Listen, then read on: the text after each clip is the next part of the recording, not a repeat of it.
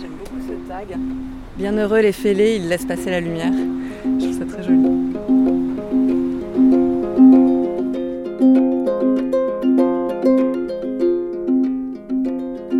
Donc tu dis se présenter tout ça, là, c'est ça là? Donc, Donc Franck Micheletti, chorégraphe et danseur de la compagnie compagnie Kubilai Khan Investigation. Valérie Manteau, écrivaine, je fais les chroniques d'une ville éphémère pour lieux publics. Euh, J'écris sur les lieux dans lesquels euh, interviennent les artistes programmés par lieu public. Et donc là, euh, on est à la Cité, des Arts de la Rue, entrée côté la Viste, par où va commencer le spectacle qui aura lieu samedi.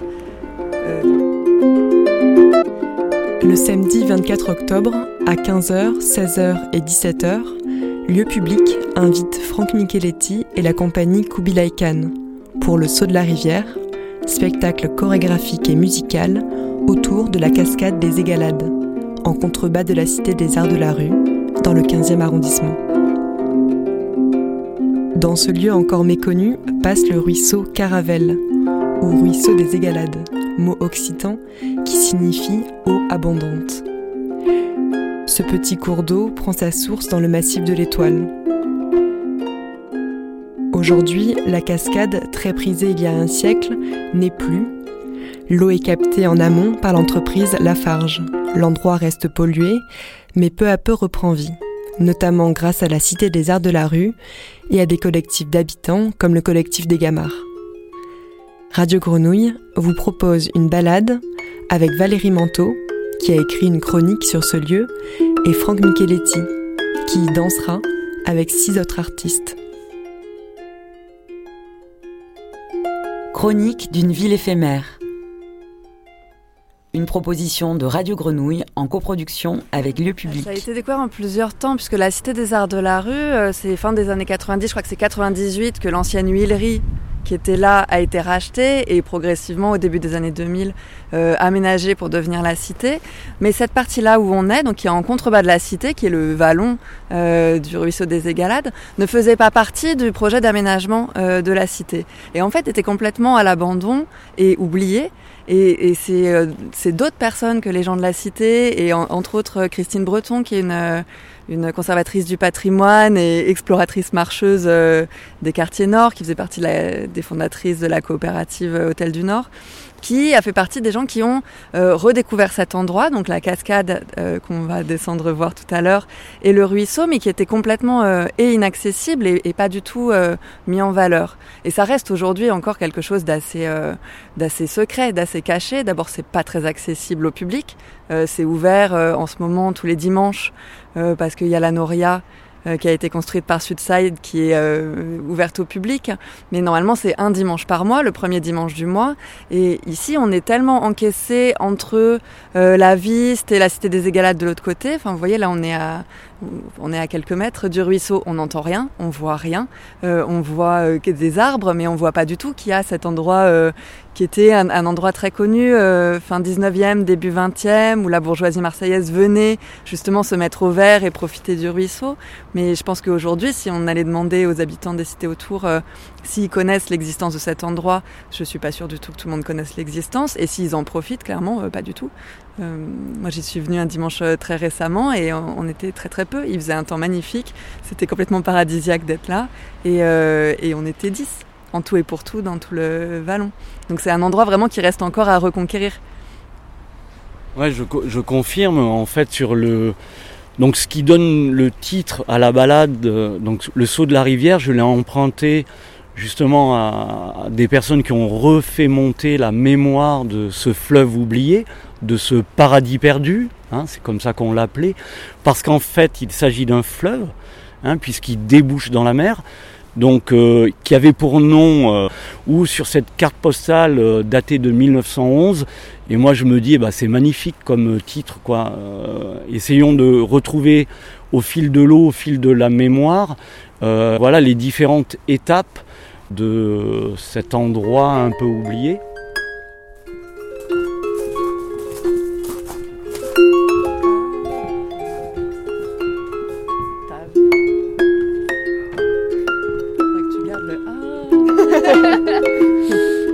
La cascade. Alors, euh, bah, comme on voit, il y a c'est assez charmant quand même quand on arrive et en même temps c'est un peu déceptif, c'est-à-dire il n'y a pas de cascade.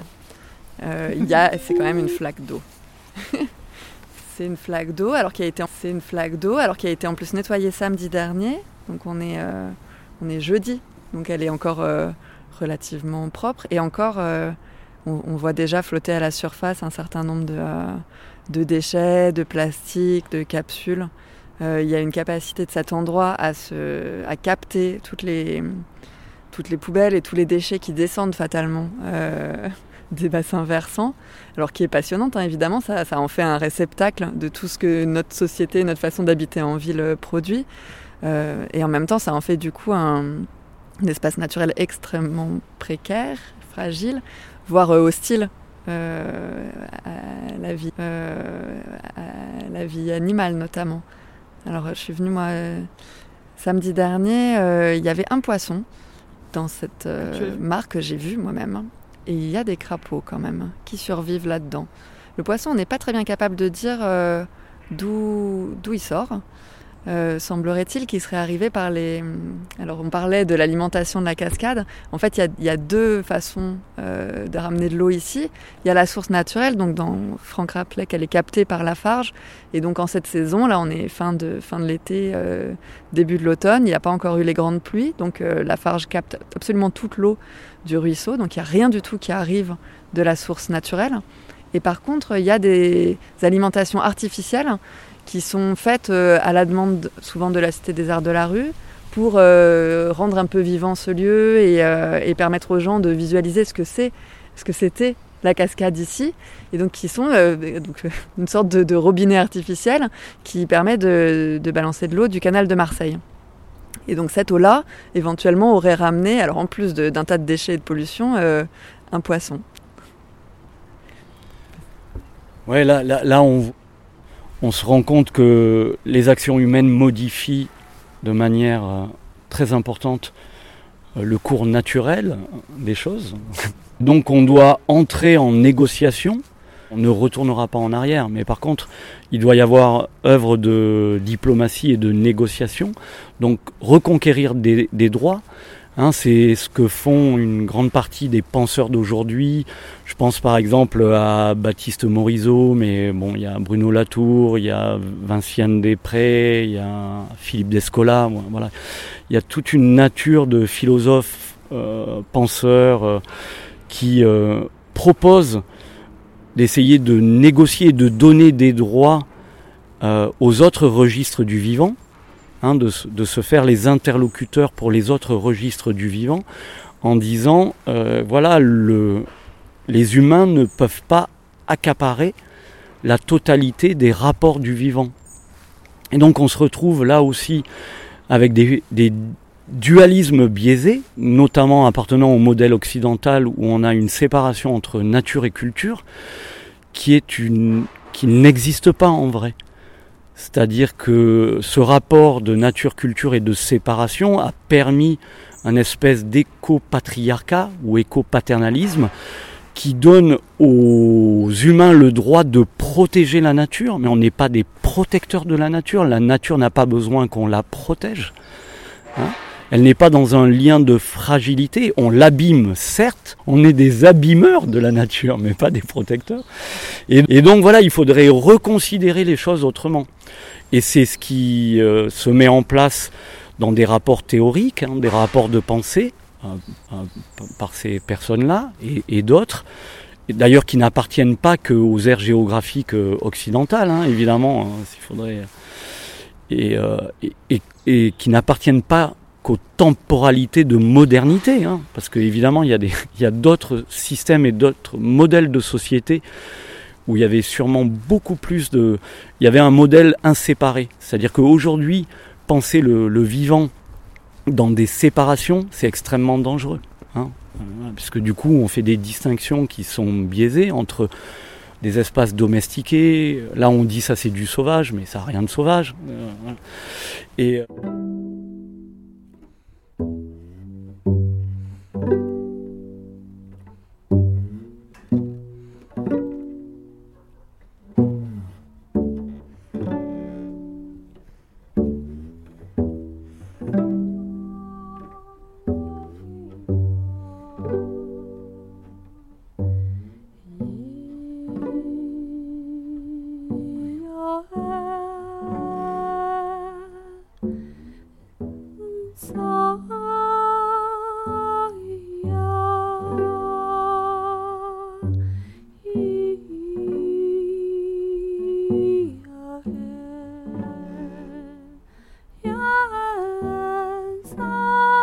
Donc nous, ce qu'on va faire, puisque moi je suis un chorégraphe, avec une équipe de danseurs, euh, ce qu'on va faire, c'est essayer de trouver avec nos corps des points d'appui ou des points de soutien pour euh, soulever le monde, enfin ou en tout cas euh, converser avec les autres registres du vivant et euh, danser avec.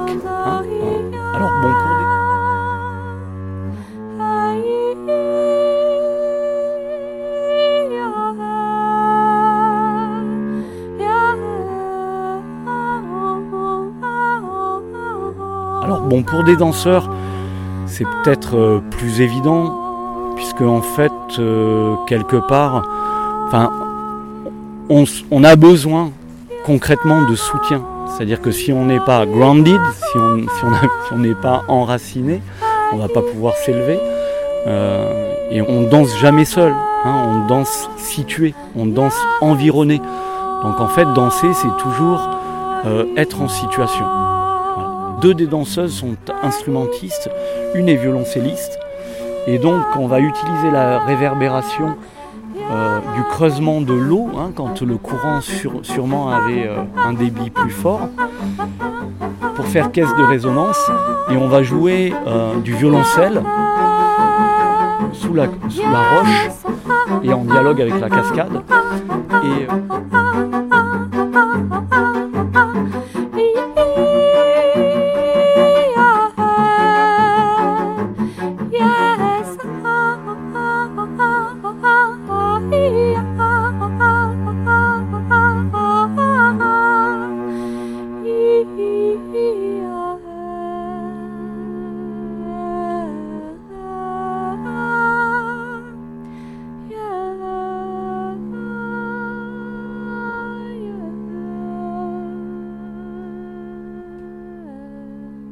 qui est très beau, c'est ce qu'appelle, euh, tout à l'heure je vous ai dit l'Anthropocène, mais par exemple Vinciane des- Després, elle s'y est- prêterait un autre nom, et elle, elle dirait, moi j'aimerais bien parler d'écocène. C'est-à-dire que si on percevait le monde avec les bruits que fait le monde, on aurait des écoutes beaucoup plus euh, fines, et on, est- on aurait des rapports beaucoup plus interdépendants et des coexistences. Et je trouve ça très joli cette notion euh, d'écocène. Et je pense que voilà nous ce qu'on va essayer de faire avec les danseurs, avec les situations aussi musicales qu'on va emmener, j'espère c'est en, en- tout cas être plus familier de ces écocènes, de ces attentions vers les différents registres du vivant et essayer de dialoguer, converser avec eux. Est-ce qu'en tant que Euh, moi j'aime bien, euh, tu parlais de Vinciane Després qui a écrit un livre qui s'appelait euh, Vivre en oiseau, il me semble. Et euh, je trouve que là, justement, le, le fait de faire des projets de danse dans des espaces comme ça, on entend justement un oiseau qui vient participer à la conversation, c'est de remettre du lien euh, entre euh, bah, voilà, la présence euh, humaine, de, de retrouver une façon d'habiter le monde qui soit un peu plus en harmonie et pas juste parasitaire, enfin, comme on a parfois l'impression de le faire, ou quand on voit l'état de cours d'eau comme ici, on se dit que la, oui, la présence humaine a, du mal à, se remettre dans la chaîne du vivant dans laquelle malgré tout on est. Et euh, je voudrais raconter la petite histoire des, des gamarres euh, tant qu'on est là et qu'on a vu un poisson. Parce que euh, c'est le nom qui, donc, euh, moi j'ai appris ça dans la Gazette du Ruisseau, qui est édité par le, Bureau des guides et par donc le collectif des gamarres. Euh, et les, les gamarres, c'est une crevette qui se trouve dans le ruisseau et qui, dans un environnement sain, normalement, est porteuse d'un parasite dont j'ai oublié le nom, pardon. Mais ce parasite euh, se sert du gamard, ou de la gamard, je ne sais pas si c'est euh, féminin ou masculin, pour euh, infiltrer les poissons. Et donc le parasite parasite les gamards, la rend suicidaire, enfin c'est pas... C'est dans la Gazette du Ruisseau, c'est exactement dit comme ça, pour qu'elle se fasse dévorer par les poissons, ce qui permet au parasite de venir parasiter le poisson qui est son, sa cible finale. Et il se trouve que là, dans le ruisseau, les gamarres qui sont là n'ont pas ce parasite. Et elles ne l'ont pas, ce qui, est, euh, ce qui pourrait être bien pour elles, mais en fait qui est un mauvais signe sur l'écosystème du ruisseau, elles l'ont pas parce qu'il n'y a pas de poisson. Et que euh, du coup, pas de poisson, pas de parasite. Et, euh, et donc le collectif a pris le nom emblématique de, cette crevette pour dire que l'objectif final serait de restaurer un peu cette chaîne alimentaire-là saine dans laquelle on aurait et le poisson et le gamard et le parasite du gamard et que tout le monde arriverait à peu près à cohabiter dans le ruisseau. C'est un objectif à plus ou moins court terme. Peut-être juste pour décrire, parce qu'on est sur le plateau qui donne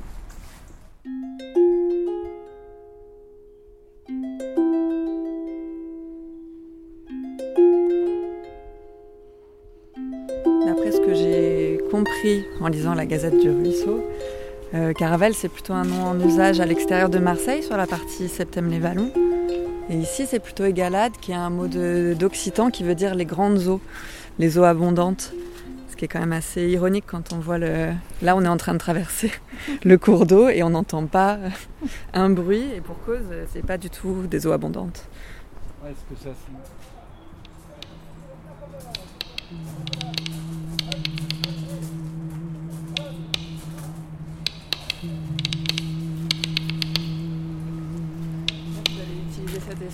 Ouais. Donc là, ce qui est intéressant, on est dans un, les sous-bassements hein, de, de, la dalle qui est au-dessus. Donc on est dans la relation euh, du constructeur, hein, de l'architecture et du soutènement. On voit aussi, euh, on peut, euh, nous, on va trouver des échos pour aller évidemment jouer de cette instabilité du sol pour faire sentir la vulnérabilité faire sentir aussi une situation un peu d'effondrement, sans être euh, nécessairement un partisan de la collapsologie. Mais euh, ça c'est clair, on, est dans un point de vulnérabilité. Ça on sent bien que le, moment il est... Et que s'il n'y a pas une négociation particulière, on va se retrouver avec des situations compliquées. Dans un lieu super parlant. Les danseurs ont proposé d'aller euh, se mettre un peu à l'équerre de la dalle et comme s'ils portaient en fait le poids de cette dalle et comme si le mouvement euh, cassant imprimé sur le corps et la charge ou surcharge, ils devaient l'endosser comme un atlas, un peu comme une figure d'un atlas qui porte le monde hein, sur ses épaules euh, et, voir avec cette image comment on peut voilà, suggérer, évoquer des équilibres ou des euh, réalités trop déséquilibrées. Voilà, c'est ce, type d'évocation qu'on va.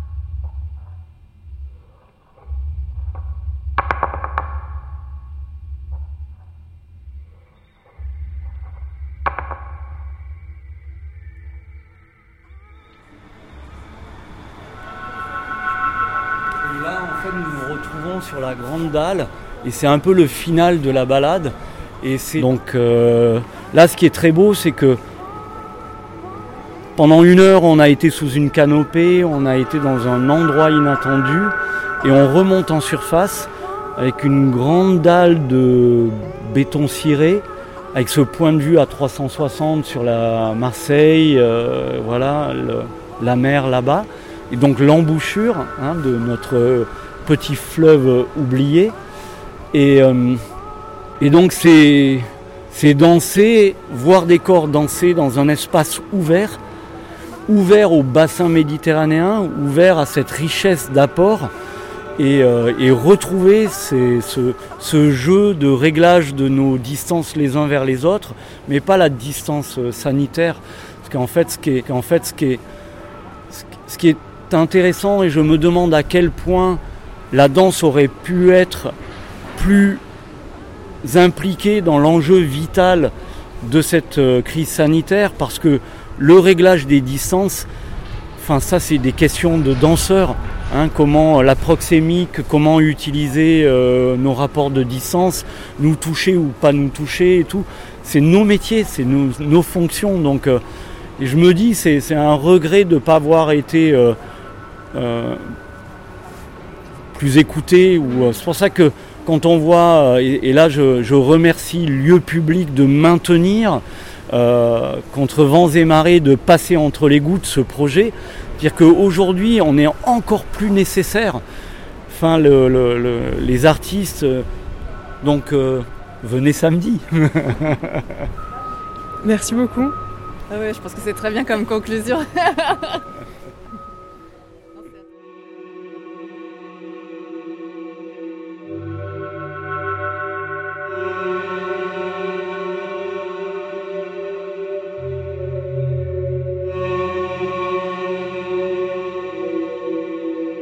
Merci à l'écrivaine Valérie Manteau et au chorégraphe Franck Micheletti. Le saut de la rivière, un spectacle de la compagnie Kubilai Khan, à voir samedi 24 octobre. Gratuit en réservant sur le site de lieu public. Un acte 2, décalé en raison de la crise sanitaire, aura lieu en 2021, avec la participation d'une centaine de danseurs et danseuses amateurs, de la Viste et des Égalades. Vous pouvez lire la chronique de Valérie Manteau sur la cascade des Égalades sur le site de Lieu Public. Les extraits musicaux que vous avez entendus sont des créations des musiciennes et danseuses du spectacle Marion Parinello, Marine Collard et C. Vanderbruggen. Le morceau final est un titre choisi par Franck Micheletti, Mou de Dengue Dengue Dengue. Chronique d'une ville éphémère une coproduction lieu public, Radio Grenouille.